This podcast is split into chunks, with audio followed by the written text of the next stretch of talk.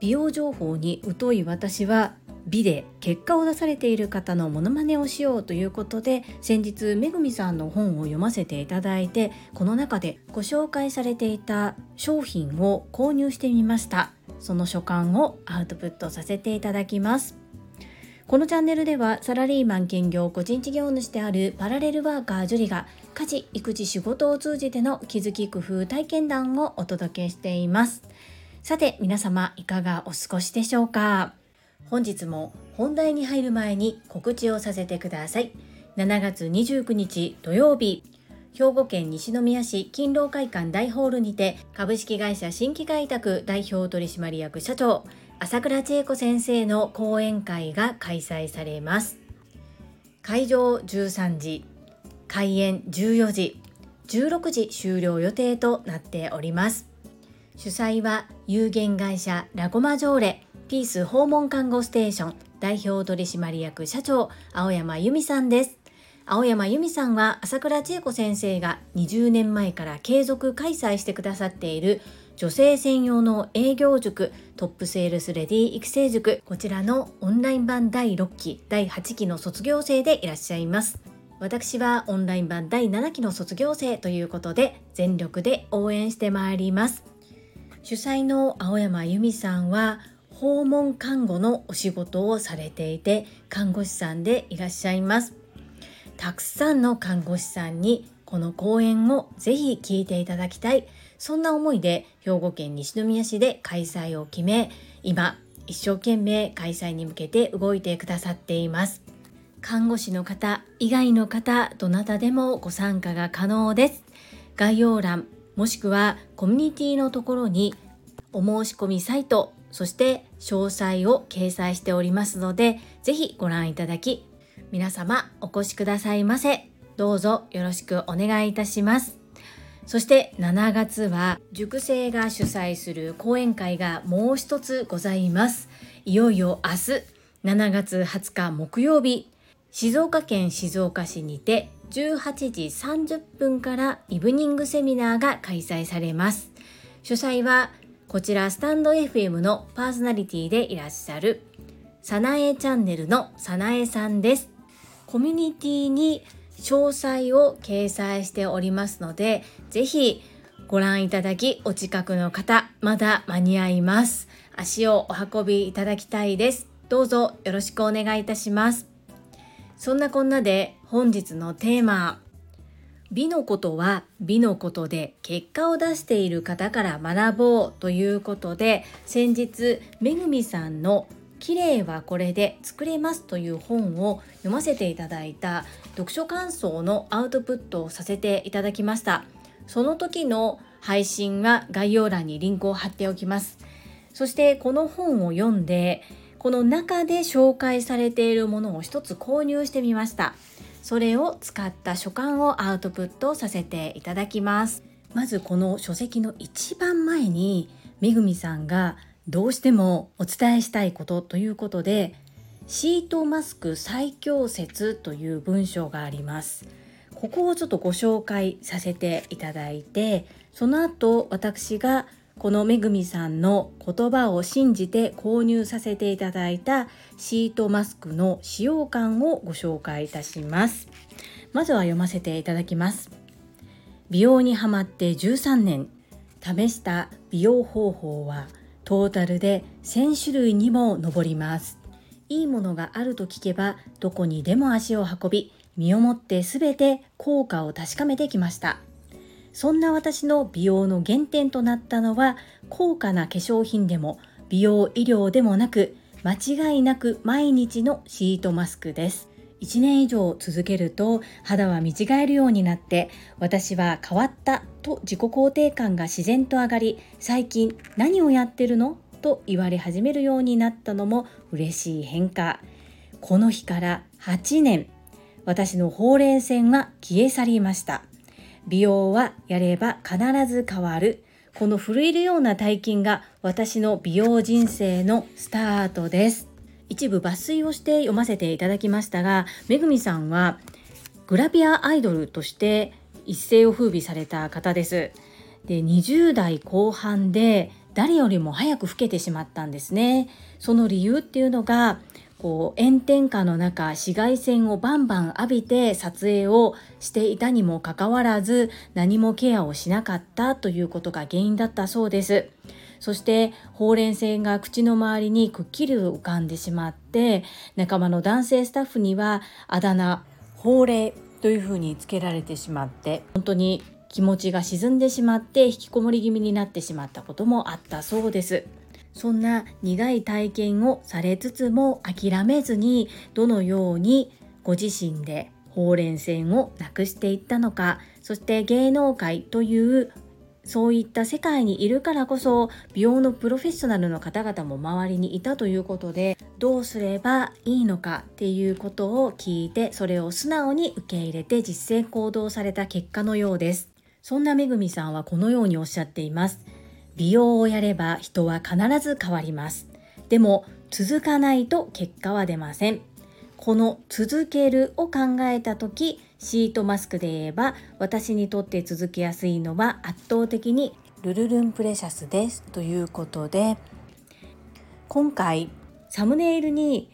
めぐみさんの著書と一緒に写真を撮った箱これがルルルンプレシャスの箱になります。で私もシートマスクは過去には何度か使ったことがありましてただ利用頻度としては月に一度程度とか月に一度もしなかったりとかいただいたり購入したけれどももったいないからという理由で置きっぱなしになっていたということがあります。そして私が今まで使ったことがあるシートマスクは袋1枚にシートマスクが1枚入っているような仕様です。ですが今回このめぐみさんがご紹介くださった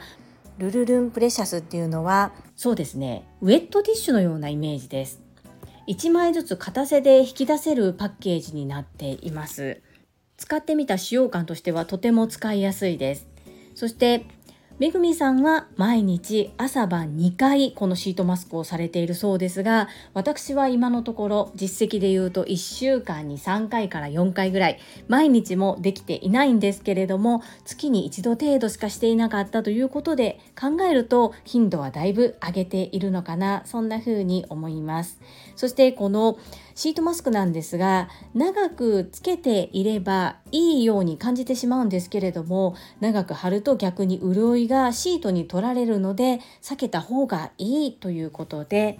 めぐみさんの使い方はかなり贅沢で3分から5分経って肌の奥が急にひんやりしてきたらそれを合図にもう剥がされるそうです。私は10分から15分ぐらいつけちゃってますけれどもまだそれでもシートマスクはびちゃびちゃに濡れている状態なので剥がしたシートマスクに含まれている美容液といいますか化粧水は腕とか首にもつけています。そんなめぐみさんお綺麗なので女優は高級なスキンケアができるから肌が綺麗なんでしょうなんて言われることが多いそうなんですがやっぱりそんなことはなくめぐみさんの肌が変わったのは10年以上1日も欠かさずシートマスクを続けた結果ということでやはりここでも継続は力なり美容に対する意識そして女子力の高ささらにはプロ意識っていうのが素晴らしいなそんな風に思います。結局のところ何でも読書にしても何にしても継続しているかどうかなんだなっていうことを改めてこの美から学ばせていただいています。私も目指せ毎日シートマスクではありますがどうしても毎日できない時もありますので今は週に34回できたらいいかなというふうに少しハードルを低くして継続しております。このルルルン私も購入してみましたがとっても使いやすいです。もし何を使ったらいいのか迷っておられる方は是非一度購入されてみてはいかがでしょうか。本日は美しい方から学ぶ美容の秘訣。高級でなくてもいいからシートマスクを味方につけて肌を潤そうというお話でした。この配信が良かったなと思ってくださった方はいいねを、継続して聞いてみたいなと思ってくださった方はチャンネル登録をよろしくお願いいたします。そして皆様からいただけるコメントが私にとっての宝物です。とっても励みになっておりますし、ものすごく嬉しいです。心より感謝申し上げます。コメントをいただけたり、各種 SNS で拡散いただけると私とっても喜びます。どうぞよろしくお願いいたします。ここからはいただいたコメントをご紹介いたします。第690回雑談小4次男との親子コラボ配信にお寄せいただいたメッセージです石垣島のまみさんからです樹里さんこんばんは石まみです久々の雑談会楽しく拝聴しましたりんちゃんがみんなでプールに行きたいのがよーく伝わってきましたよ。お兄ちゃんの都合がつかないとなんでとすねてるりんちゃんとっても可愛かったです。マミピーメッセージありがとうございます。りんちゃんは家族が大好きですね。そしてなんだかんだ喧嘩をよくしてるんですけれどもお兄ちゃんのことを頼っているし自分ができないことをできるお兄ちゃんのことがすごく憧れのようです。いつも子供たちを温かく見守ってくださりありがとうございます。続きまして英語学習者と世界をつなぐキューピット英会話講師高橋明さんからです。樹里さんこんにちは。りんちゃんとのコラボライブが約1年。私も樹里さんの配信を聞き始めて1周年だなぁと思いました。りんちゃんの英語かっこいい。お話の仕方や照れ隠しをするところに成長を感じます。プールが好きなところもフグと一緒です。樹里さん私は七夕のイベントデコ巻きの機会を逃しちゃったのですが次回のイベント巻きの予定はいつ頃でしょうか？英語の先生の会のお仲間さんと7月に参加しようと言っていたのにそれも7月が終わりそうでまたデコ巻きしたいです。どうぞよろしくお願いします。高橋明さんメッセージありがとうございます。そうなんですね。私のスタンド FM を聞いてくださって1年にもなるんですね。本当にありがたいです。ありがとうございます。高橋明さんから聞いてりんちゃんの英語がかっこいいんですか？いやこれちょっと嬉しいですね。英語の先生から褒められるとなんだかめちゃくちゃ嬉しいです。そしてそう照れが出てきたりとかそういったところやはり少し成長を感じますよね。そして福くんもプールが好きなんですね。先日カナダに行かれていた時もたくさんプールに入られたようなことをおっしゃっていましたね。そしてデコ負け寿司ありがとうございます。なんだか申し訳ないようなありがたいような本当ありがとうございます。実は私年間スケジュールっていうのを自分で立てておりまして月に一度私の決めた日曜日に開催する運びで今まではずっとインスタグラムやブログで案内をしてでお客さんが来たり来なかったりっていうような運用をしていました。で7月は29日に青山由美さんの主催講演会があることとそして2級認定講座を2組の方に実施させていただくということが決まっていたのでこの月1回の私が決めた日に開催する決めた柄をっていうのをあまりこう全然公に発信をしていませんでした。でもう7月に関してはやめておこうかなというふうに思っていたんですね。なのでとまあ、どうしても7月ということであれば7月お受けしますし8月でもいいということであれば高橋明さんが受けたい絵柄をお友達と一緒にある程度日時をおっしゃっていただければそこで調整させていただきたいと思います。高橋明さんは2度受講してくださっていてペンギンとあとは鯉のぼりを巻いていただいたと思うんですが動物系でなくてもいいのであればこう海外の方の目を引くという意味でいくと4つの海という漢字で書いて視界って読むんですけどこのお寿司正方形なんですね。ちょっと日本人にとっても珍しくないですか？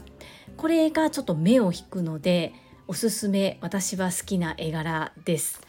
あとは少し先ですが10月にハロウィンの絵柄。12月はクリスマスの絵柄っていうのがあります。でこ巻き寿司また巻きたいとおっしゃっていただけてめちゃくちゃ嬉しいです。高橋明さん嬉しいお言葉ありがとうございます。改めて日時絵柄調整させてください。どうぞよろしくお願いいたします。続きまして第691回読書感想未来を作る言葉。こちらにいただいたメッセージです。越後屋さんから読み上げいらんでということですがご紹介させていただきます。あら呼ばれました。